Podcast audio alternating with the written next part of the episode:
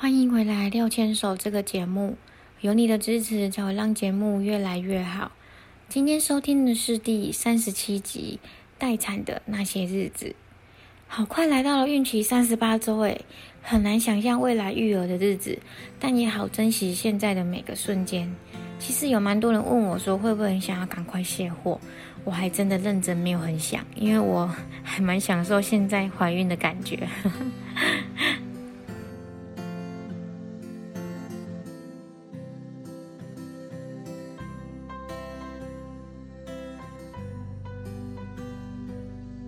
本周的任务也都顺利完成了吗？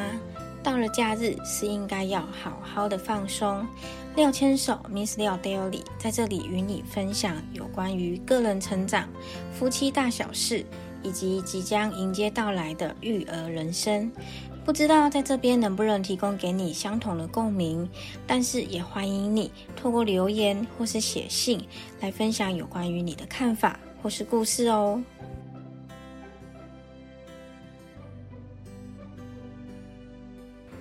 第三十七集，待产的那些日子。进入三十七周之后呢，医生就说现在开始随时都有可能有产兆，除了要注意之外，就是要准备好待产包。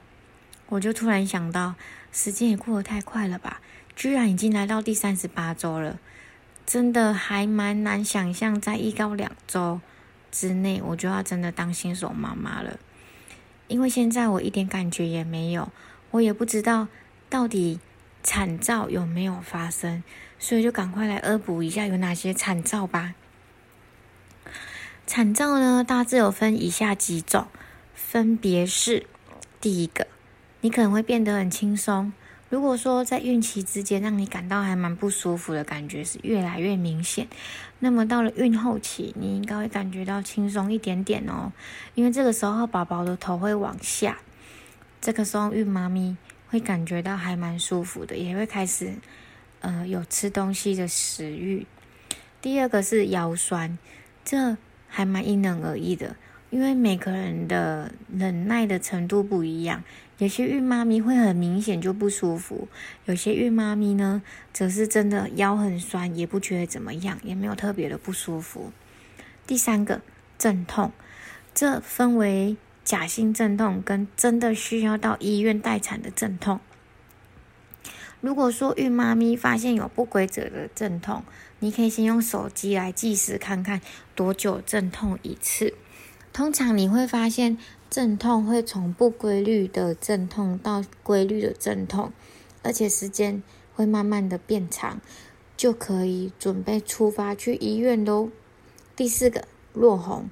这是蛮标准的现象哦，这代表你即将要生产了，真的一定要到医院报道了。第五个破水，蛮典型的现象，比落红还要典型。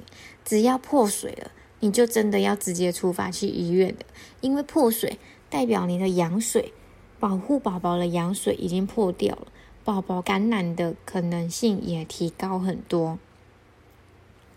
这个时候。真的要请孕妈咪呢，减少走动，而且要赶快去医院的。那么，除了以上的观察，还有一个蛮重要的，就是观察肚子里面的胎动状况。孕妈咪应该会发现，宝宝在某一段时间会比较好动，可以每天利用那一段时间来稍微记录一下他胎动的次数。在进入孕后期的时候，如果你发现胎动明显变少，就应该要主动去医院做检查。进入待产时期，我也名正言顺的开始拿出宝宝的衣服出来洗一洗，因为之前在准备待产包的时候，身边总是有人说太早了，太早了，太早了，太早了，以至于我想要洗宝宝的衣服。我也觉得可能真的太早了，所以我是真的一直到孕后期三十八周了，才把衣服拿出来洗，大洗特洗呀！新生儿的衣服真的好小好小好小哦，但也因为每一件都要手洗的关系，所以我也好好的再看一次这些衣服特别的地方。新生儿的衣服真的是太可爱了。在待产的这些小日子里面，除了好好注意产照，准备小宝宝的衣服，我们也准备要把待产包的拉链拉起来啦。而且廖太呢，还特别找廖先生一起哦，和廖先生一起做这个特别的行动，我觉得还蛮有趣的耶。因为到了未来，这些都会是美好的回忆。再来呢，再来呢，到了待产这段时间，你就是要保持好心情啦。因为万事准备了，总会有疏漏。但是你准备好好心情，不紧张，或许才会是这个阶段应该要做的事情。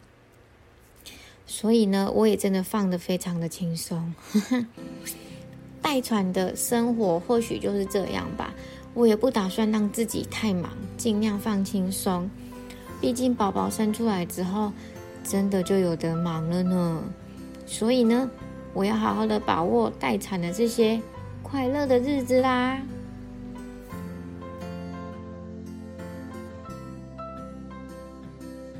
喜欢今天的内容吗？